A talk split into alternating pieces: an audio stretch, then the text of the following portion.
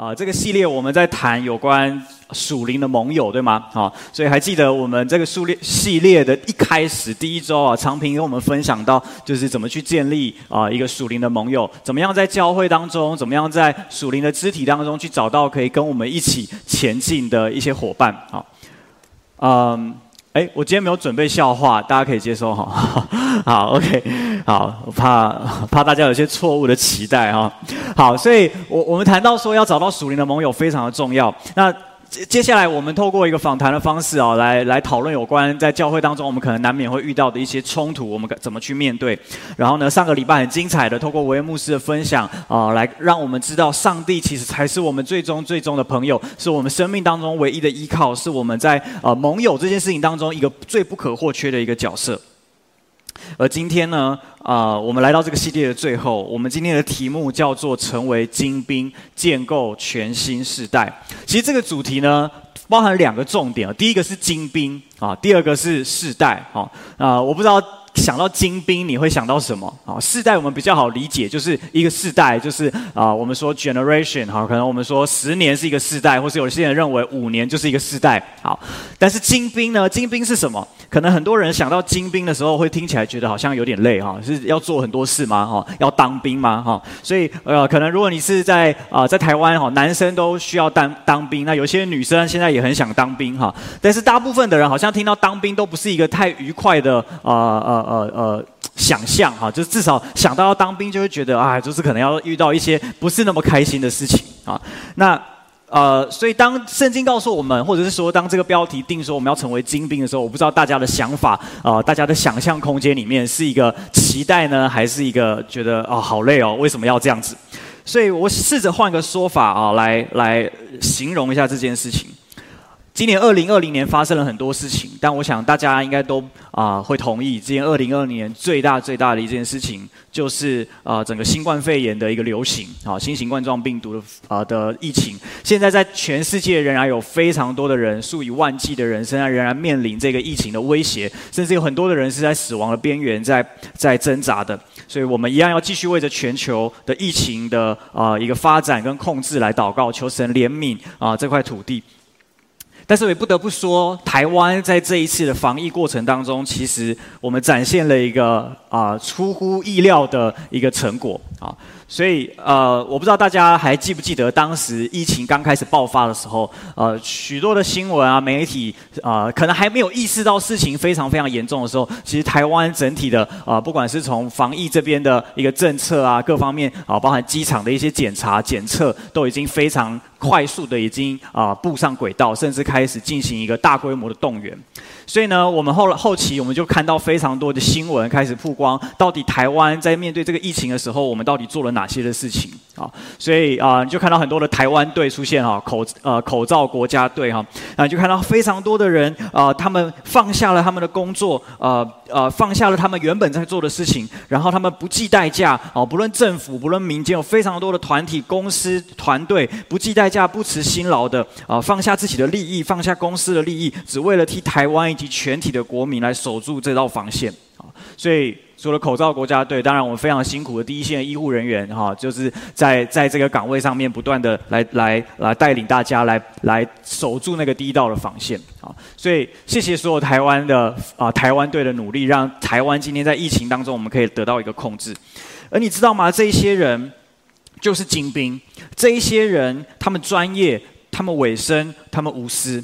这一些人他们有纪律。但他们一直保持一个最大的弹性来面对各种突发的状况。在整个疫情的期间，有太多的状况是没有办法预测的哦。大家还记得在三月、在四月这段时间啊、甚至教会已经停止停止现场的聚会的时候，每一天大家都盯着那个呃说这个记者会哈，这个听部长怎么说哈，到底有多少又有感染的个案，又有什么样子案例，不管是境境外的或者是本土的啊，怎样一直不断的关心这些进度。这些人每天面对的状况是随时在改变、瞬息万变的，但是他们看见的不是这些困难、危险、缺乏，他们看见的是我们可以做什么。他们看见的是尽一己之力，为着整块防疫的拼图去做好自己的那一块，然后相信着我们守得住。所以感谢上帝的带领，也感谢所有啊，不管是政府或是民间所有的团队，在这个过程当中所付出的努力，还有相信，以至于我们好像真实的、真真实的守住了某一些的防线，让台湾在今天可以大部分的呃公司、大部分的企业都可以恢复正常的一个运作。可是你知道吗？这一些人不是等到疫情爆发的时候才成为精兵的。他们在平常的领域当中，在平常他们自己的专业领域当中，他们就非常的专业。他们在工作上面非常的敬业，非常的努力。他们在专业领域上面非常的突出，非常的杰出。他们付出相当大的努力，成为各个领域中的佼佼者。而台湾累积了这么多年的这一些啊、医疗的专业，还有防疫的经验，才导致这一次的整个防疫工程能够这么顺利的来进行。有今天这样漂亮的一仗，其实都是过去所有努力的成果。精兵这件事情是需要超前部署的，不是等到灾难来临的时候才说我要当兵，这样太慢了。我们需要提前开始预备我们的生命，你知道吗？今天想跟大家分享的是，在上帝的国度当中也是这样。在台湾，我们有非常自由的选择，我们可以要来教会，不来教会，我们可以选择信任何一个宗教信仰，是非常自由的。但是你知道，在全呃全世界的很多的地方是没有这样子的自由的，甚至很多的时候，信仰成为被逼迫、人们被逼迫的一个最主要的原因。在神的国度当中，要成为精兵，是从现在就要开始预备的，不是等到你的生命中出现了逼迫，不是等到有人开始拦阻你来聚会的时候，你才意识到我要成为精兵。呃，在。我不知道大家还记不记得当时啊，当教会那时候突然之间宣布我们停止所有现场的聚会的时候，大家心情怎么样啊？嗯，那种感觉是你没有办法预测，你你没有办法知道接下来会发生什么事情，你只能面对这个事实，然后想着接下来该怎么办。然后你就想，突然之间不用去教会了，好像应该可以做很多事情。可是因为你哪里也不能去，所以你开始发现，到底那我的信仰还剩下什么？这个信仰对我来说到底是什么？然后你开始发现，我没有跟小组员连接，我没有机会跟小组长呃见到面，然后我不不太久而久之，不太知道自己到底在过什么样子的生活，不太知道到底现在我是一个基督徒跟不是一个基督徒有没有什么大的差别。如果我们等到危机的时候，我们才想要成为精兵，我们可能会先被困难打倒。所以我今天想要鼓励你，在神的国度当中成为佼佼者，不是从困难来的时候开始，而是从现在开始，面对各种试炼挑战都毫不退缩，用你最高度的专业、委身、无私投入神国度的防疫工作。你要知道，我们神国度当中是有防疫工作的，你知道吗？因为有一个有一个物种叫做魔鬼。它随时随地就在散播着像病毒一样的东西，入侵你的思想，入侵入侵你的感受，入侵你的情绪。有时候你就是不知道为什么，突然之间你就觉得心情很不好，突然之间你就觉得很低潮，突然之间你就开始有很多的谎言进到你的生命当中。这些不是自然而然发生，不是你本来就会这样想，而是仇敌不断的想要我们相信这一些谎言，以至于我们会脱离真理，我们会会离开上帝对我们生命中的计划。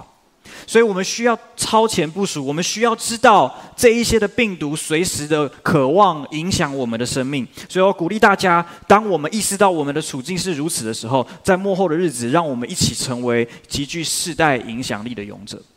所以今天的主题经文呢，是在罗马书的五章啊二到五节。那保罗挑望我们去看见这个因信称义的信仰带给我们一个怎么样不同凡响的生命。很多时候你就觉得我做基督徒因信称义啊，信耶稣得永生，好像是一个非常简单的道理，好像是一个啊我就知道啦，所以我好像不需要再听，我好像不需要再知道，或者是我知道了，然后呢，我因信称义了，我我信耶稣了，我可以上天堂了，然后呢，这样子的一个思想，其实有的时候在我们的脑海里面是会不断的出现的，因为这个信仰。基督教听起来太简单了，简单到每一个人都能够明白，所以你不需要很努力才要去才能够去明白里救恩里面的真理。可是事实上，我们真的知道因信称义的这个祝福，这一个永生的生命带给我们生命最大的影响跟改变是什么吗？我想要鼓励你，今天我们用不一样的眼光来看，所以不要忘记保罗写信的对象。在这个地方是罗马教会的一个信徒，而他是一个群体，而不是一个个人。我们今天在谈的是一个精兵的世代，不是你个人成为精兵。我们没有办法个人成为精兵。我们刚刚看到这些台湾队，他们不是一个人，他们不是独自一个人面对疫情，是一个团队，一个团队，好几个团队整合起来，大家一起来面对。你知道这是一件非常啊、非常开心的事情，这是一件非常兴奋的事情，因为我们一起在面对一个挑战，而我们知道我们守得住。所以，我也鼓励大家，让我们可以成为这样子的世代，去守住上帝国度的防疫工作。我们再来看一次今天的主题经文哦。呃，我想邀请大家再一次的大声来念这个经文。我特别选了一个不同版本，是因为我想要你有一个不一样的眼光跟不一样的感受。我们一起来念，预备来。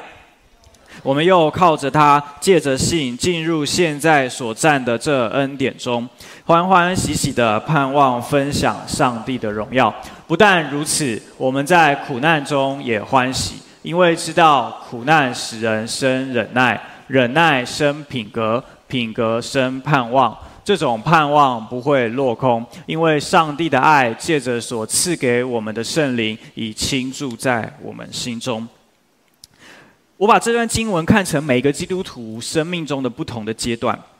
每一个人也许会按照啊、不同的顺序来经历这些阶段，甚至也许这些阶段会重复性的出现在你的生命当中，这都是很正常的。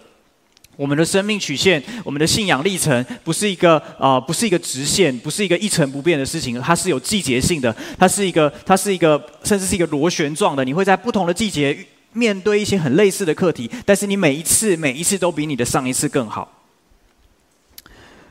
嗯，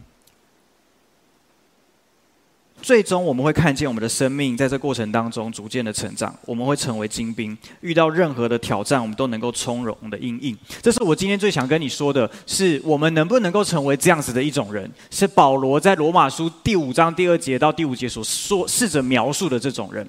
也也许是保罗自己生命的一种写照，但是保罗更重要的是想要告诉罗马教会的信徒是，这是每一个人我们都可以活出来的一种生命的态度，不是你装出来的，而是你的生命借着这个救恩，它应该本来就会带给我们生命这样子的一种啊、一种改变。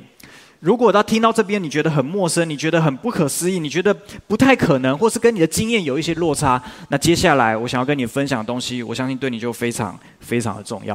所以，我想邀请大家先专注在第二节啊。第二节这边说，我们又靠着他，借着信进入现在所站的这恩典中，欢欢喜喜的盼望分享上帝的荣耀。今天这边我提出了三个很重要的重点，是信心、还有欢喜跟盼望。这三件事情是我今天很想跟你分享的啊。信心、欢喜跟盼望。保罗很清楚的告诉我们，这三者之间是有关联的。你从经文上可以看得出来，是借着信心进入恩典之后，你会得到一个东西，叫做欢喜。而这个欢喜会带给你一个盼望，这个盼望是你可以分享上帝的荣耀。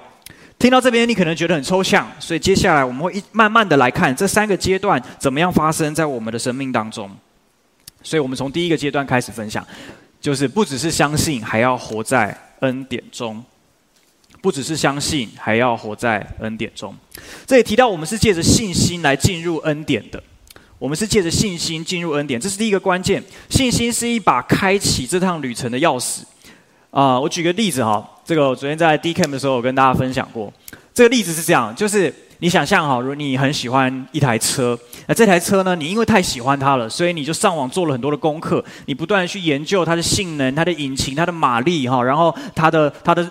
内内部的装潢，甚至你研究怎么样去改这台车，让它变得更拉风、更酷炫，或者跑得更快，让它可以在呃国道上呢，就是引人注目。好，你做了非常多的功课，因为你真的太太喜欢这台车，你觉得你你超爱它，虽然你还没有拥有它，可是你非常的喜欢。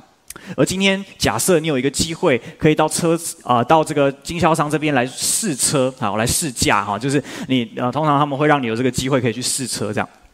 好，那在你试车之前，你可能已经做了很多的功课，知道这个车子里面有哪些的啊、有趣的东西，或者是它它神秘的地方，或者是它它它的隐含的一些小惊喜，甚至它最高科技的部分是什么，你可能都已经啊、了然于心。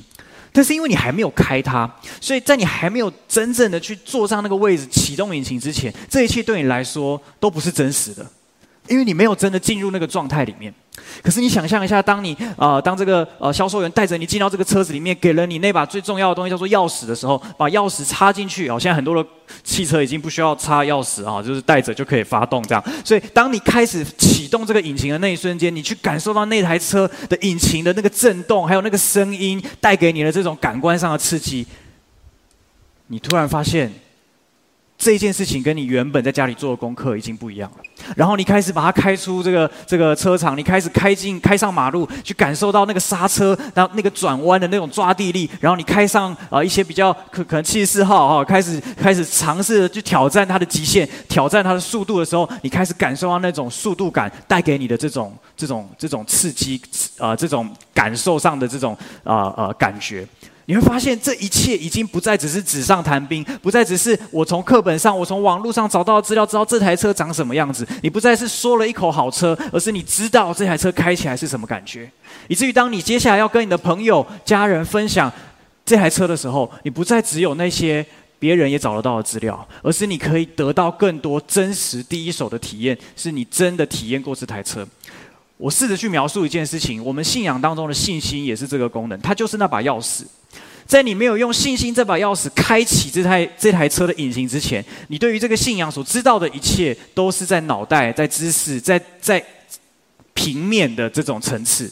可是，当你用信心的这把钥匙启动这个引擎之后，你的生命会进入下一个阶段。这个阶段是带给你的生命进入进入一个好像旅程，好像开始这台这辆车这台车上面去体验这台车所带给你的每一种感官上的刺激。这个信仰也同样要这样子的。来来冲击你的生命，他要让你的生命去经历这些的刺激，去经历这些的过程。你一定有这样的经历。当你信耶稣之后，你祷告，你开始发现上帝会回应你的祷告的时候的那种兴奋；你开始发现啊、你的家人开始改变的时候的那种兴奋、那种刺激；你开始发现圣圣经上所说的话真实的发生在我的生命当中，我的自我价值、我的这些对人生的看法开始改变的时候，你知道，你开始体验到，好像今天看到林可的见证，他跟我们分享他怎么样从他过去对于成绩、对于自己的。学科的这种执着，到后来他可以得到自由，他可以用更健康、更更合神心意的眼光来看待自己的生命，他更快乐、更享受成为他自己这个样子。这是改变，这是体验，这是信心才能够带给我们生命的东西。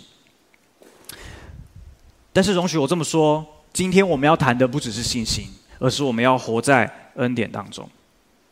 保罗同时提醒我们，不是只有你一开始相信，而是你要持续的活在恩典中。刚刚这个经文说，我们要借着信进入现在所站的这恩典中。你可以把这个“站”这个字圈起来吗？啊，我要你注意这个“站”。这里保罗用的姿势是站，不是坐。你们现在坐着，我现在站着。坐跟站有什么最大的不同？坐着的时候，你不会想动；站着的时候，你如果不动会很累，所以你会让自己动。来来，就是你，而且你方便移动。你坐着，你要站起来，你就会觉得那个心情上不是那么方便，对不对？啊，所以站跟坐是不一样的。相较之下，我们都是能坐着就不会站着，对不对？能躺着就不会坐着。啊，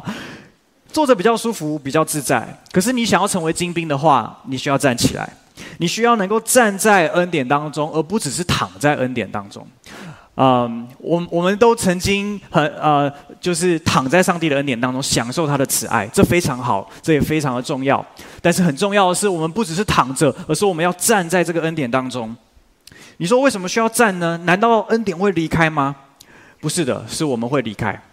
是我们会忘记我们需要恩典，我们会忘记我们需要回到恩典的里面。所以保罗说，站在恩典中，这是一个积极的态度，而不是一个懒散的态度。我们要成为刚强的精兵的秘诀，不是要去逞凶斗狠，也不是武装自己，而是我们要站在恩典的里面。真正明白自己需要恩典的人，才是最强大的人，因为他知道自己是有什么样的靠山。你知道恩典是我们生命中最容易被遗忘的一件事吗？因为靠自己比较快。解决问题靠自己最快，甚至我们去问别人，我们解决问题，我们我们不会想到我们需要去靠恩典，因为恩典这种东西太抽象了，而且恩典这个东西一听起来就有点弱，好像你很弱，所以需要人家的恩典，好像你很你很不足，所以你需要人家的恩典，所以我们常常没有办法把恩典跟刚强联想在一起。可是你注意，保罗跟提摩太是这样说的，我们一起来念这段经文，在提摩太后书二章一节，预备来。你要在基督耶稣的恩典上刚强起来。保罗说：“你要在基督耶稣的恩典上刚强起来。”提摩太是一个年轻人，非常的年轻，可是保罗却把一间非常大的教会交给提摩太，说：“你就牧养这间教会，你就带领这间教会。”而这间教会是保罗自己建立的，所以对提摩太来说，对他来说是非常的震惊、非常的恐惧的，因为这些人可能很多都比我年长，这些人都都是你带起来，都是你建造出来的门徒，不是我建造出来，我就是一个毛头小子，我怎么可能带领这间教会？我怎么可能成为他们的领袖呢？可是保罗说不，你要在基督耶稣的恩典上刚强起来，因为当你回到恩典里面，当你站在恩典当中，你知道我软弱，我不足，可是上帝的恩典护庇我的时候，你知道那是你最刚强的时候。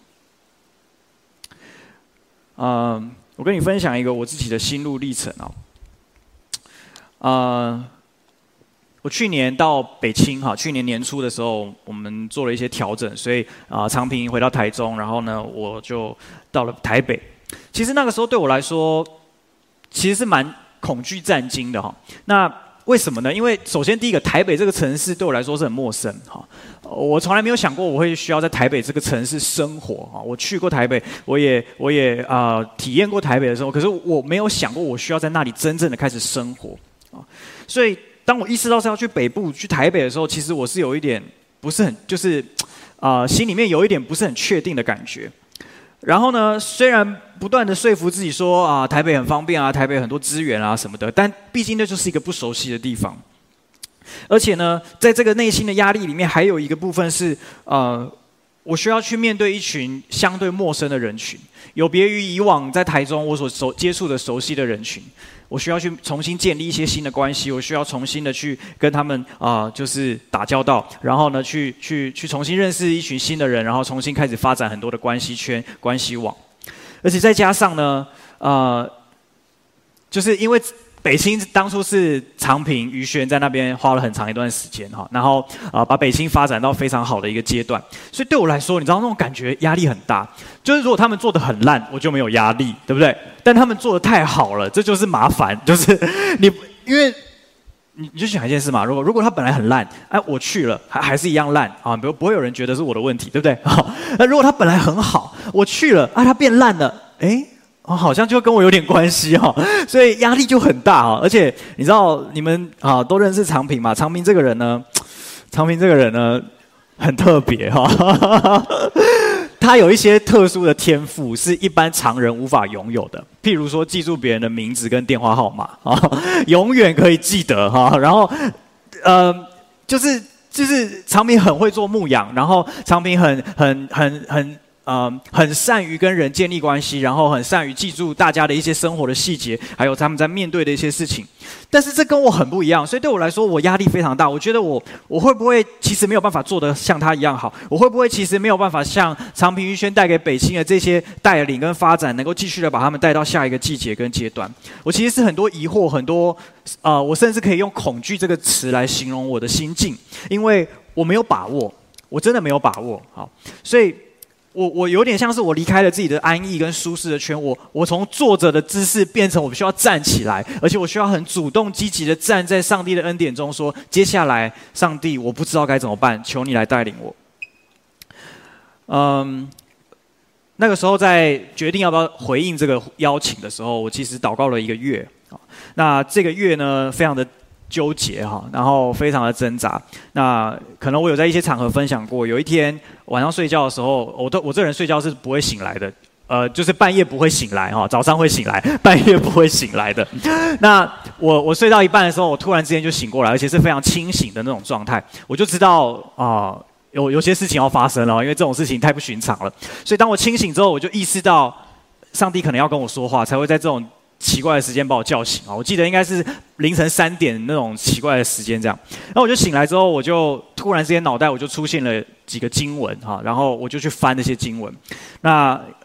呃，上一代有看到一段经文是雅各哈，在创世纪的时候，雅各哈睡得很安详哈，他其实是在逃命啊，他在逃避他的哥哥啊的追杀的时候，他就逃到。呃，伯特利这个地方，那当时还不叫伯特利，当时叫好像叫露丝吧，好，然后他就在那边睡觉，就枕就是哦，靠着一个枕有石头当枕头这样睡觉，然后他就做了一个梦，他梦到就是一个天梯哦，从天上天开了，然后天梯就这样下来，然后就在他身上，然后有神的使者在这个梯子上面上去下来。好，很很忙这样子哈，上去下来，然后他这个梦醒之后呢，雅各就觉得说，哦，我看见我看见神了，我竟然不知道，原来上帝就在这里，我竟然不知道，所以他就把那个地方取名叫伯特利，啊，就是 Bethel 的意思。那他就呃，他就意思说，这里就是上帝同在的地方。我我我我竟然不知道，所以他就跟上帝许愿：如果你让我平安的回到这个地方的话，我就敬畏你，我就一生一世都不离开你。好，所以这个经文哈，那这个经文当时啊、我在我在。因为我在半夜嘛，所以我就看到这个经文，我就觉得啊，梯子在哪？我在找梯子，哦，没有啊，没有梯子啊。可是我就觉得好像，我就开始祷告。我觉得神，你让我看到这个经文是什么意思？然后我觉得神透过这个经文，当时哦，神透过这个经文告诉我，这些使者是在干嘛？这些使者上上下下带给啊、他当时带给雅各的，就是一种。他所需要的一切，因为他要前往一个未知，他在逃命，他不知道他要去到哪里，他不知道会发生什么事情，他要前往一个充满未知的世界跟人生的季节。而上帝说，他的供应是充足的，因为神的使者上上下下在他的身上。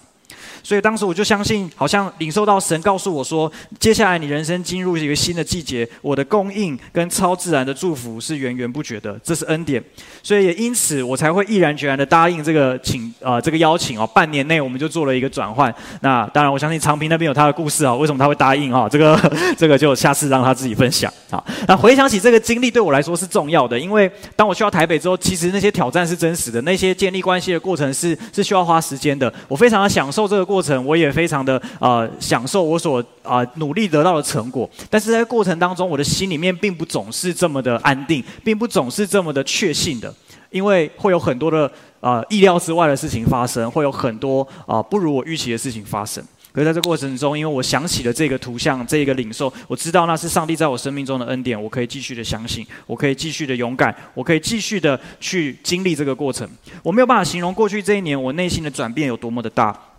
也许外在看起来没有什么太大的不同，呃，但是在我的心中，我非常清楚，这是上帝的恩典带领我，改变了我，使我能够更加确信的一直往前迈进。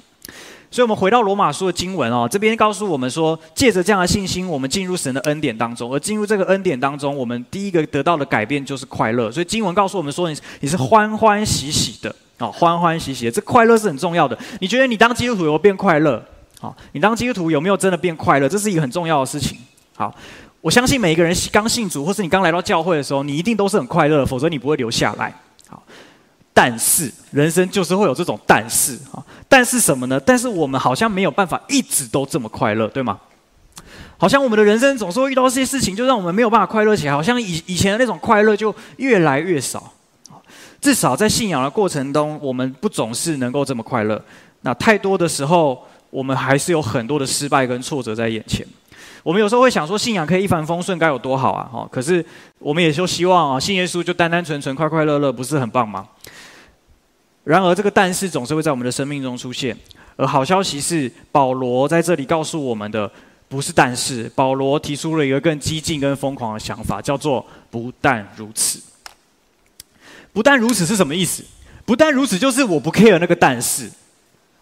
我不管但是是什么，我不管但是后面要接什么。不但如此，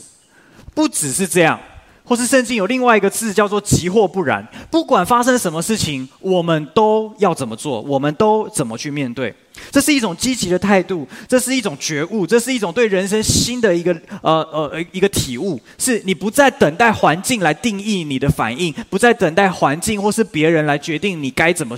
该怎么去面对，而是你先决定好你的态度。所以第二个阶段，我要跟你分享的就是。不是只要快乐，而且还要一起忍耐。我们都不喜欢忍耐这种感觉啊，但是我们可以一起来忍耐。所以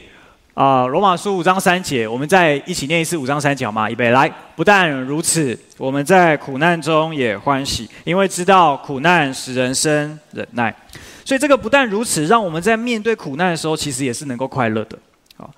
这个快乐并不是苦中作乐，而是真正的感受到一种欢喜的力量。啊，呃，我今天才发现，就是 FB 跳出一个九年前的动态，就是我九年前眼睛开刀这样，然后我就呃面对开刀就压力很大，我不知道发生什么事啊，压就是很焦虑这样，但我就在 B 上 po 了一个呃看起来蛮开心的一段文字哈，现在回去看就觉得到底在干嘛？这是有什么好开心的哈？就是要开刀，什么好开心的？可是。我我稍微还记得当时我的心境，其实真的是这种感觉，就是你知道有一个难题在你的眼前，你知道有个困难在那里，可是好像你又更深的确定上帝也在那里，所以他会带领你走过这个困难，所以你不必担心，你不必让忧虑跟恐惧充满自己的内心。好，这是我们需要学习的一件事情。你知道这边这个忍耐这个字呢？啊，我们说啊，苦难使人生忍耐。你知道这个忍耐这个字，如果你看另外一个翻译的话，啊，它翻成毅力啊，毅力。大家知道毅力吧？啊，我们都知道毅力很重要，对不对？啊，毅力对我们的一个人的生命是很重要。最懂得毅力这个字的意义的人，应该就是运动员啊。如果你是喜欢运动的人，你常常在锻炼自己身体的人，你知道毅力是你成功的啊基本元素。你不可能运动一天。一个礼拜运动一天，你就希望自己的人的这个长出肌肉，对不对？你会需要毅力不断的持续，而且它不能只是半年，不能只是，甚至不能只是一年，它需要一年、两年、三年、四年，不断的去累积，不断去累积，你的生命、你的身体的素质才会开始改变。而这个毅力，就是在这个锻炼过程中最基本的一个要素。我们要锻炼毅力，没有那么简单。特别是当你只有一个人的时候，是很多挑战，很容易失败的。我们专专注的通常是在自己的感觉上，所以要把毅力锻炼出来，有时候你必须要刻意的忽略某些的感觉，你才有办法成功。而你知道属灵生命的毅力又更困难，因为你今天去运动啊，你去健身房练身体。哦，你看很多那个健身房的人都一直照镜子。你看健身房那么多镜子，不是哈、不是为了让你看起来空间很大而已哈、是真的很多人有这个需求，需要照一下，对不对哈、照一下那个线条有没有跟上次不一样？你可以你可以看到一些改变，如果你仔细看的话，所以它会有一些回馈在你的身上。但是属灵生命就很麻烦，因为你很难看到，同意吗？你怎么知道今天我选择饶恕一个人之后，我的属灵生命有更成熟？你感觉出来吗？没有啊，因为下次碰到另外一个人，你还是气得要死，对不对？啊，所以你没有办法，你你怎么去衡量自己的属灵生命有没有办法越来越成熟？这种成熟的东西，或是生命的成长，是很抽象的，是短时间内很难明确的去定义出来的。所以很多时候我们在面对一些困难或是一些选择的时候，我们不会那么想要去经历，或者是想要去盯自己，因为你你感受不到那个成果会是什么。所以当被冒犯的时候，当当你很多的情绪的时候，当你当你很低潮的时候，你不会想要说，我我要我要想办法胜过，我要想办法在这样子的低潮中站起来，我要想办法靠着上帝的力量去走过这个死荫幽谷。我们想的是，我现在很不舒服，我现在很不开心，为什么上帝要这样对我？为什么他们就这样子伤害我？为什么都没有人听到我的声音？我们很多时候专注在自己的感觉上的时候，我们会没有办法往前进。但是这就是一个过程，我们需要学习忍耐。嗯，保罗继续跟提摩太这样说，我们一起来念这段经文哈，预备来，你要和我同受苦难。好像基督耶稣的精兵，凡在军中当兵的，不将事务缠身，好叫那招他当兵的人喜悦。来，你把同受苦难的同圈起来。保罗说：“你要跟我同受苦难。”保罗说：“不是，保罗不是说你自己去受苦吧？保罗不是说你就在这个教会自己受苦难。保罗说：你跟我，或是我跟你，我们一起承受苦难，好像基督耶稣的精兵。”我们今天谈成为精兵，我们成为一个世代的精兵，成为精兵的世代，是我们要一起受苦，我们要一起愿意。你知道一起受苦的秘诀，呃，奥秘是什么吗？就是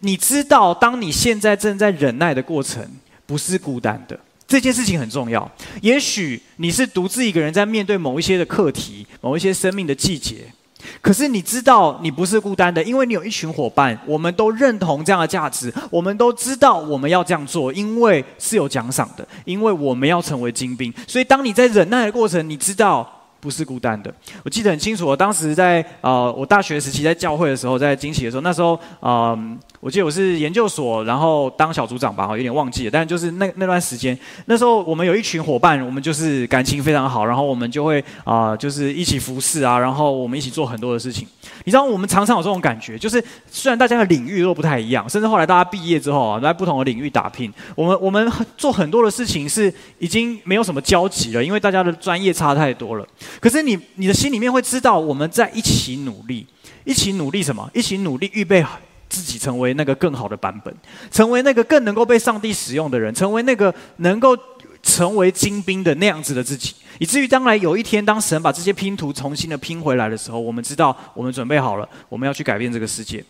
这是我们的梦想，这是我们一起领受到的意向，所以我们愿意为它付上代价。那么，我想问你，你生命中有没有这样子的伙伴？你生命中有没有这样子的意向，是你愿意为他付出代价的？这边说，凡在军中当兵的，不将事物缠身，好叫那招他当兵的人喜悦。意思就是说，他需要决定他的优先次序，他需要放下某一些会让他分心的事物。其实我们都会做这样的事情啊。如果你有一个出国的梦想，牺牲跟朋友出去玩耍的时间，对你来说是非常合理的。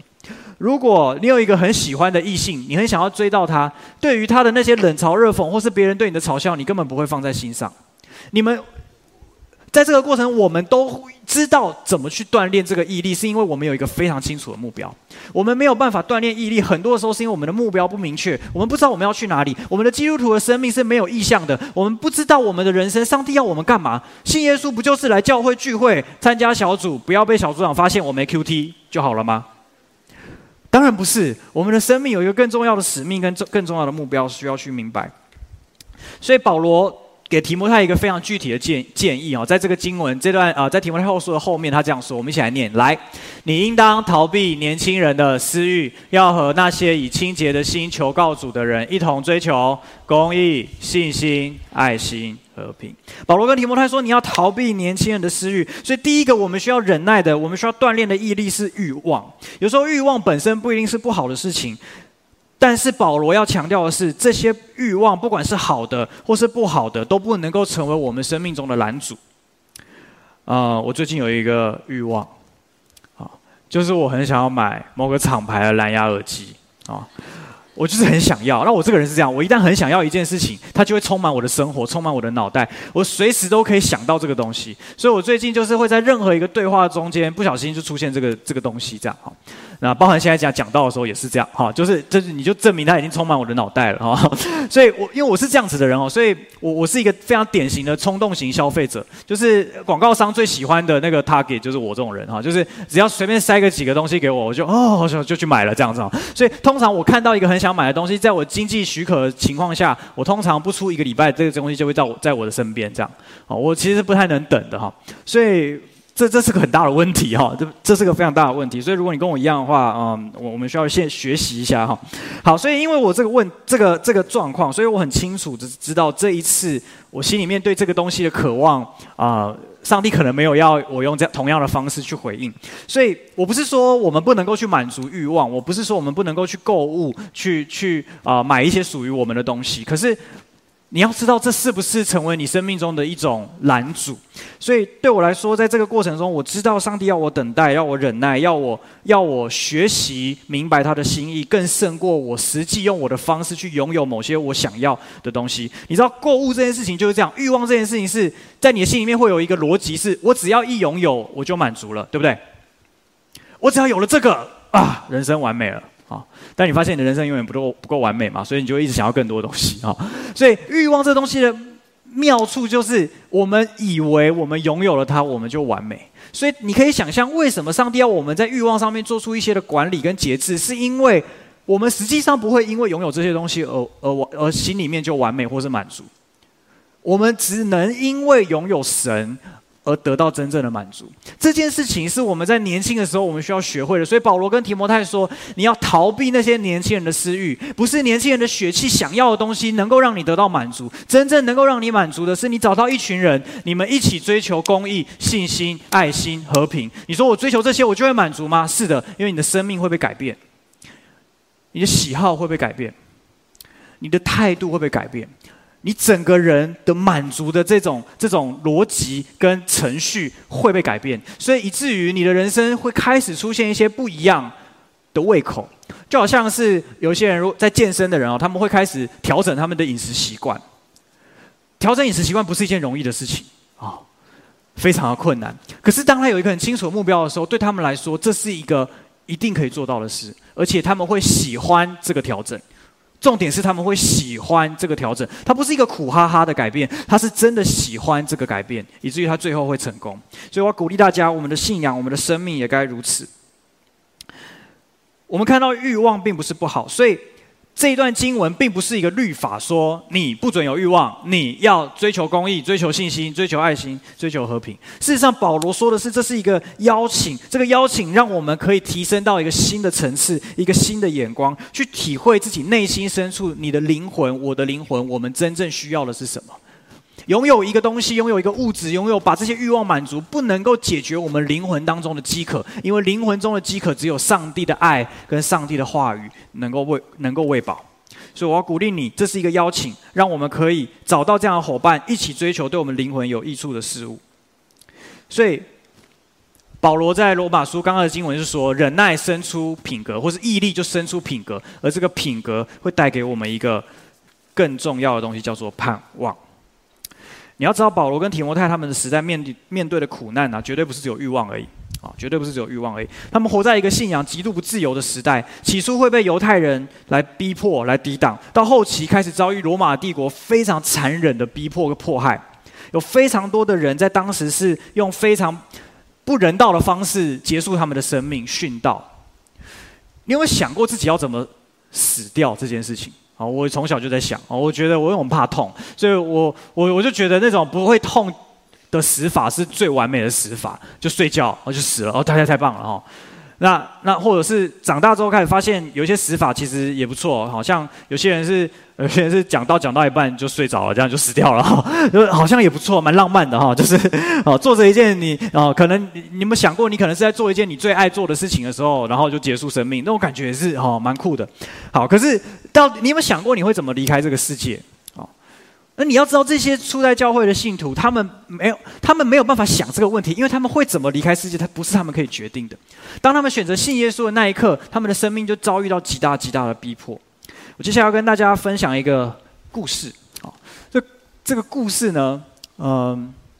哎，这个图叠的有点失败哦。其实它后面那个应该是有点透明的，没关系。它就是你看中间这个图图画，这这这边有一些没穿衣服的人哈，这些人是谁呢？这里是。啊、这个教会史上的一个故事，有四十个很可爱的兵丁，哦，他们是兵丁，所以很有可能是希腊人、罗马人哦等等，他们就是士兵这样。那他们信主了，不知道为什么这四十个人同时信主了。那信主之后，他们就被罗马人抓起来，然后就判了他们死刑。他们怎么被处死的呢？就他们把衣服都，就是他们把他们身上的衣服都脱掉，然后呢，把他们带到一个结冰的湖面。所以你看他们站的地方是一个结冰的湖面，然后在那里让他们冻死。所以是非常残忍的死法。你是站在那边就被冻死这样，然后，可是他给他们一个条件是，你可以反悔。你虽然被判死刑，可是你现在只要说你不认你你不你不相信耶稣，你你你要背叛，你要离开这个信仰，你要回到你原本的生活，你就可以上岸，你就可以走回来，然后我们就给你衣服穿，你就 peace，你就不用死。好，然后呢，他们就派了一群士兵在那个湖岸啊，就是守着啊，怕他们逃跑。所以呢，就守着他们这样。那他们就是就是四十个人就在那个冰上那边一直发抖这样啊。然后呢，这个时候那天晚上的时候，在岸上的其中几个哨兵呢，他们就看见有一对天使，好在天上飞翔。然后呢，有四十个冠冕出现在半空当中。哦，他们看到一个非常清楚的异象啊。然后呢，就接他们的灵魂上天。所以其实就他们就是死在那边了，只是哦，他好像看到了他们的灵魂被接走这样。然后呢，同时呢，这个是满天呢，就出现了很多的歌声。这个歌声就在讲这四十个殉道者，他们有四十个冠冕，就是不断的重复这样的一个歌声，啊，好像那个耶稣诞生的时候，天使在天上唱歌一样啊。这个这个，他们就看见这样的奇景。然后呢，他就发现，诶，怎么剩下最后一个冠冕没有没有还在？就是其他冠冕都啊接着人就走了，这就是一个冠冕还在那边。他就觉得很奇怪，就他就听到脚步声，他发现有一个人跑回来。是说他放弃，他觉得我不要这个信仰，太冷了，我快死掉了。哦，不知道怎么还有力气跑回来了，但他就是跑回来。所以呢，这个这个这个哨兵呢，就看到这个景象，他就他就跟这个跑回来的这个这个兵丁说：“你这个笨蛋，如果你看见我今晚所看见的，你绝对不会放弃这个冠冕。现在来，你穿我的衣服，我要去拿你的冠冕。”所以这个哨兵就走进这个湖面。成为那第四十个殉道的啊呃呃呃信徒，这样，然后天上继续响着这个歌声啊，直到深夜这样。你知道这个故事？这个故事其实有点有趣，就是有一个人在最后一刻，所以你看到这个上面有一个逃跑的，有没有？就是就是他哈，就是那个第四十个。我们的生命，对对我们来说，信耶稣好像是一件不是太困难的事情。可是你要知道，对当时的教会的的这些信徒来说，他们随时在面对危险。但是苦难使他们产生了坚忍不拔的毅力，这样子的毅力也产生了一个盼望，是他们盼望那将来的荣耀。所以他们能够坚持的站在那个湖面上，直到他们被接走为止。他们没有任何的后悔，他们能够坚持到底。你的生命能不能够经历这样子的祝福呢？所以忍耐产生品格，品格产生盼望，而这种盼望呢，不会落空。这种盼望不会落空，因为神的爱借着所赐给我们的圣灵，已经倾注在我们的心中。所以最后我要跟你分享的是，我们不只是有盼望，我们还要被圣灵来充满。很多的时候，我们担心的就是那个盼望会落空。我们觉得，如果盼望落空了，我们该怎么办？那个人生中的万一是我们最不想面对的。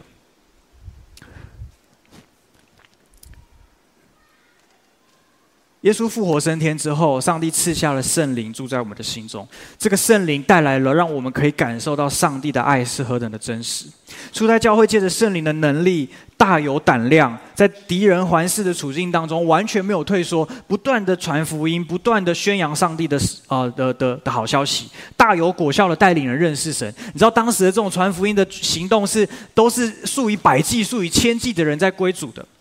而神迹奇事充满在教会当中。不胜枚举，而且大家对于使徒们所带来的教训是同心合意的遵守，而初代教会呢，也经历到很大的逼迫，以至于出现了第一位殉道者，就是司提凡。啊，司提凡，我相信很多人知道他的故事。他是一个大有信心的人，多次为信仰来辩护。他是嗯，他是初代教会的一个呃，就是很重要的执事，被选举出、被选出来、被呼召出来，成为服侍众人，并且大有能力的传福音、行神迹的人。但他最在最后呢，他被众人乱石打死，成为教会的第一位牺牲者。当代的信徒意识到信仰是攸关死生死的，他的死亡让大家发现，原来信耶稣真的会出事，原来信耶稣生命会被威胁。但是他的殉道的状态，殉道前的这个状态，也让大家看见了一位跟随耶稣的人怎么面对死亡。所以，我们来看一下圣经怎么描述啊。我们一起来念这这段啊截取下来的文字，预备来。在公会里坐着的人都定睛看他，见他的面貌好像天使的面貌。但斯提反被圣灵充满，定睛望天，看见神的荣耀，又看见耶稣站在神的右边。斯提反的殉道，这边说。他的面貌好像天使的面貌，我不知道天使的面貌是什么。可是你知道，当时的这一些逼迫他、诋毁他、控告他的人，看见他的时候，是好像看见天使一样。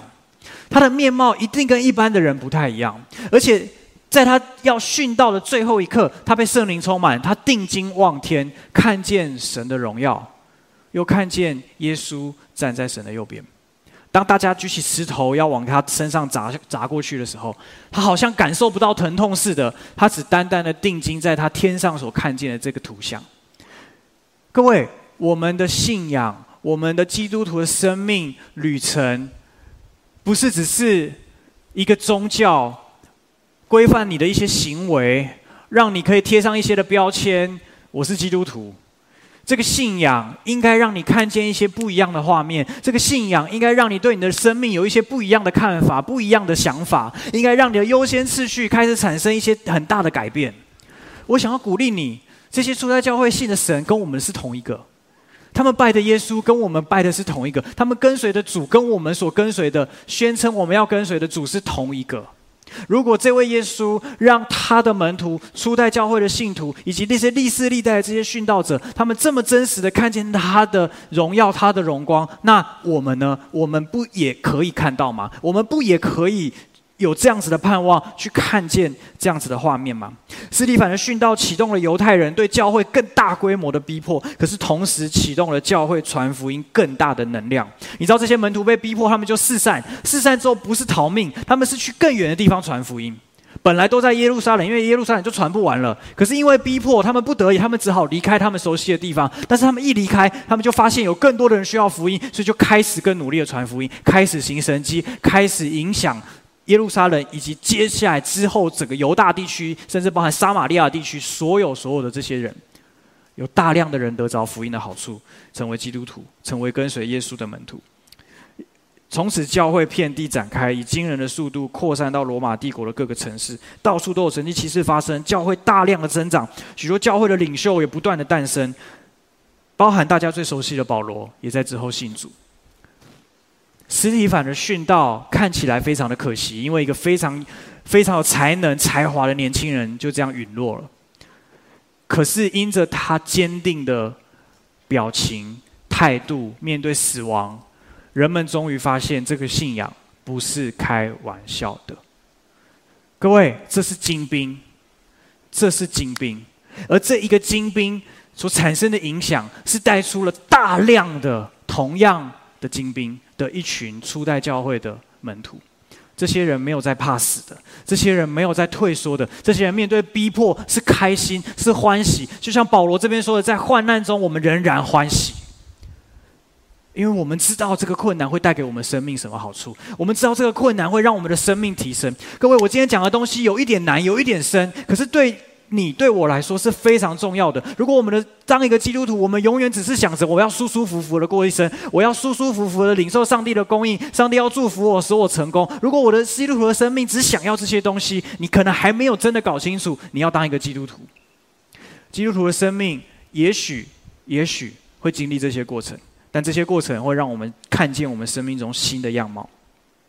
司提反是一个被圣灵充满的人，他勇敢，他坚定，他蛮有能力，他行了大奇事和大神迹，借着圣灵的大能，面对这些的苦难，面对逼迫，非常的从容。希望这样子的一个故事，成为我们生命中的一个榜样，成为我们生命中的一个标杆。我们。我们真正要追求的榜样是这样子的人，这才是基督的信仰、耶稣的生命真正带给我们的礼物，不是物质而已，而是在我们的生命有一个截然不同的改变。所以最后，我想要鼓励大家用这段经文来总结今天的三个很重要的事情。我们一起来念罗马书十五章十三节，预备来。愿那次盼望的神，因着你们的信，把一切喜乐、平安充满你们，使你们靠着圣灵的大能，满有盼望。这里说，因着我们的信，把喜乐充满我们，使我们借着圣灵的大能，满有盼望。接下来，我们要一起来祷告。在这个祷告的过程当中，我相信神要对我们说一些很啊、呃、很重要的话语。所以，我先邀请大家啊、把你的眼睛闭上。稍微给自己一点时间，想一下今天你所听到的东西。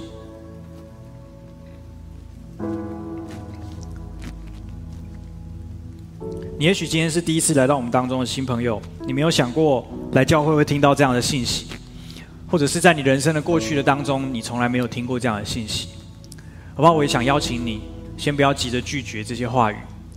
让它在你的心中稍微沉淀一下，稍微停留一下。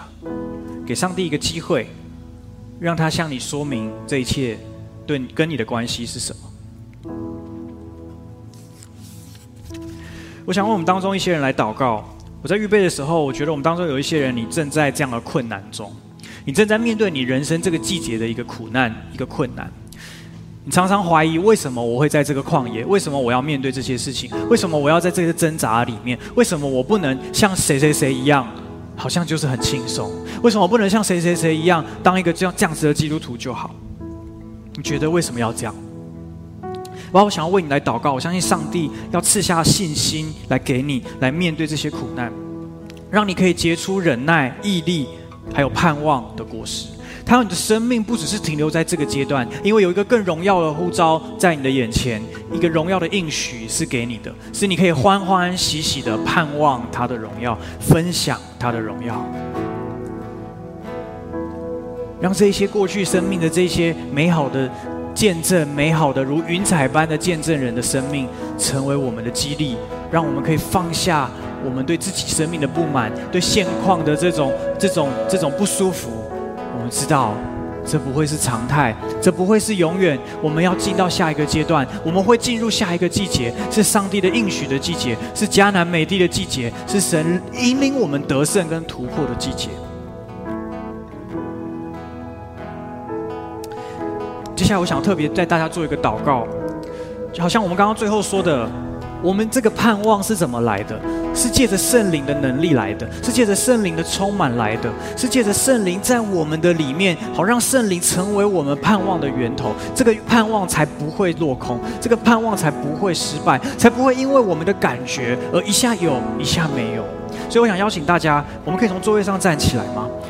接下来，我想邀请大家，我们要来领受圣灵的能力。今天我想要做一件很特别的事情，是我们要来呼求神，我们要来邀请圣灵进到我们的生命当中。我知道你已经做过这件事情，你也许在伊万的时候，也许在爱神营的时候，也许在一些场合，在夏令营的时候，你做过这件事情。但我邀请你再做一次，因为圣灵充满不是一次性的，圣灵充满是一个状态，是我们要活出来的一个状态。所以待会我想邀请大家，就是开口来祷告。不管你今天是不是第一次来到教会，你都可以试着开口来祷告。因为这位圣灵他是神，他想要要充满我们每一个人，不管你是不是基督徒，他都渴望来充满你，他都渴望来祝福你的生命。所以邀请大家，我们开口来祷告，来呼求神。耶稣在到你的面前，主啊，我们呼求你，呼求你的圣灵来充满我们，呼求你的圣灵来浇灌我们。主啊，因为你我们需要你的能力，我们需要你的能力在我们的身上，我们需要你的能力来充满我们，使我们的生命可以产生极大的盼望，成为一个不会落空的盼望在我们的里面。更多的来祷告，更多的来呼求，来呼求圣灵在你的里面，更多的充满你，更多的充满你。更多的来呼求他，更多的来呼求他。你用悟性祷告，你用任何的方式，你发出声音，你用歌唱，你用你用你用方言，你用灵歌，你用各样的方式来祷告，就是让圣灵可以来充满你。不管你在哪里，不管你在现场，你在网络上，你在台湾其他的分堂点，不管你身边有多少人。就你，你旁边可能只有你一个人，你旁边有二十个人、四十个人、六十个人，你旁边有一百个人、三百个人、五百个人，那些不是重点，重点是现在我们领受的是同一位圣灵，这位圣灵要进到我们的里面，成为我们的力量、盼望的源头，来呼求他，来呼求他。让你的里面的渴慕带领你，带领你。你要你的信仰不是只有这样子，不不是只有这种实力。我们要成为精兵的时代，不可能靠着我们现在的办法去做到。我们的环境，我们的各方面可能充满很多的试探、诱惑，甚至很安逸。你需要圣灵的大能，我们需要圣灵的大能带领我们突破，来预备你的心，让圣灵来预备你的心，面对你人生的下一个阶段的挑战，来呼求他，来呼求他。要停止你的渴慕，让圣灵在我们的里面动工，成为成就他所他的渴望，成就他渴望成就在我们生命中的事情。神今天就在这里，他在回应你的祷告。你要跟他求什么？你要跟他求什么？不要只跟他求那些眼前的事物，跟他求那些更大的事，跟他求那个你让你的生命可以成为精兵的事，让你的生命可以与众不同的事，来呼求他，来呼求他。你可能想到你身边的朋友不是这样子的人，但不重要，重要的是你要成为什么样子的人，你要做什么样子的人，你要如何回应上帝在你面前所树立的标杆。回想起神呼召你的时候，你所领受的那个兴奋、那个感动、那个意象、那个画面，他还在吗？他还在吗？他还在你的心里吗？想起来，想起来，用宣告来呼喊说：主啊，让我成为这样子的人，让我成为一个撼动世界的人，让我成。为一个被你使用的精兵，在这这个世界，在这个世代成为明光，成为照耀这个世代的一个器皿，让我们成为精兵的世代。惊奇教会 BYT，我们不是要当一个舒舒服服的基督徒。当你坐在这里，你就知道我们的生命有一个更崇高的使命，我们要影响这个世代。We are the generation，我们是这个世代的答案。我们要起来，成为世代的解答。勇者在哪里？勇士在哪里？在现在你心中澎湃的那里。你知道你是那位被上帝呼召的，你知道你是神所拣选的。起来回应他，起来回应他，不要等别人邀请你，因为万有之主、造物者，他现在就在亲自邀请你来跟从我，来跟从我。我要使你得人如得鱼。暑假是一个收割的季节，接下来有非常多的营会要发生，有非常多的人要信耶稣。领袖在哪里？领袖在哪里？器皿在哪里？那些说我愿意的人在哪里？在这里，在惊奇教会，在每一个分堂点，在每一个看直播的这些的电电脑的前面、荧幕的前面，神在呼召你，神在呼召你，起来回应他，起来回应他。去感受圣灵在你里面对你说的话。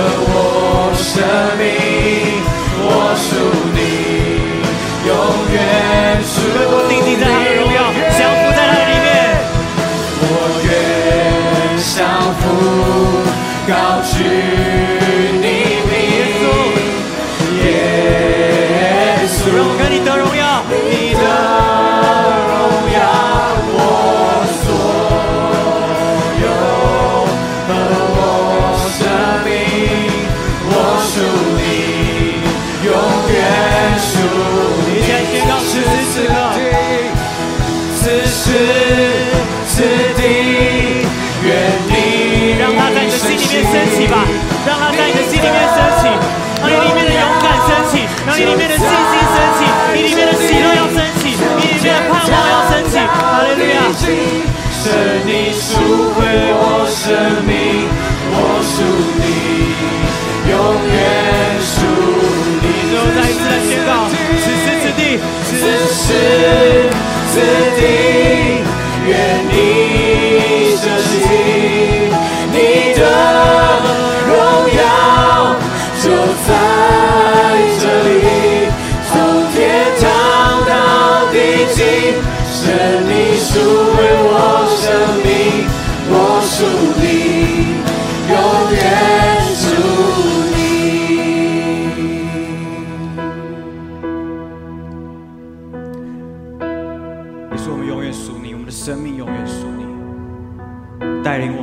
成为精兵，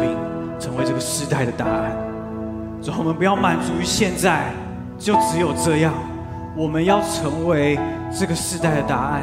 这不是一个高傲，这不是一个骄傲，这是因为我们看见一个极大的需要。主啊，这个时代需要你的百姓起来，看见我们的责任，看见我们的热情，可以去影响这个时代更多更多的当中有些人你是第一次来到教会，这篇信息对你来说有些东西可能抽象，可能不太明白。可是我邀请你专注在你现在所感受到的，你身边的这一些人，他们心中的热情是什么？你感受到他们的热情吗？这些热情不是假的，这些热情不是一种冲动，这些热情是真真实实在我们心里面的东西，是这份信仰，这份礼物将要改变你的生命。所以我接下来要做个祷告，邀请耶稣这位圣灵，耶稣进到我们的生命当中，成为我们生命中翻转，带给我们喜乐跟盼望的源头。如果愿意的话，我邀请你一句一句跟我来祷告，说：“亲爱的耶稣，我邀请你进到我的心中来，成为我的救主，成为我的救主，成为我生命的主，成为我生命的主。请饶恕我一切的过犯，饶恕我一切的过犯，赦免我一切的罪，赦免我一切的罪。我过去不认识你。”我过去不认识你，可是今天，我从我身边的人身上，感受到那个不一样的热情，我也渴望可以这样活着，我也渴望可以这样活着。求你进到我的里面，改变我的生命，使我可以经历这样丰盛的一生，这样祷告，奉靠耶稣的名，奉靠耶稣的名。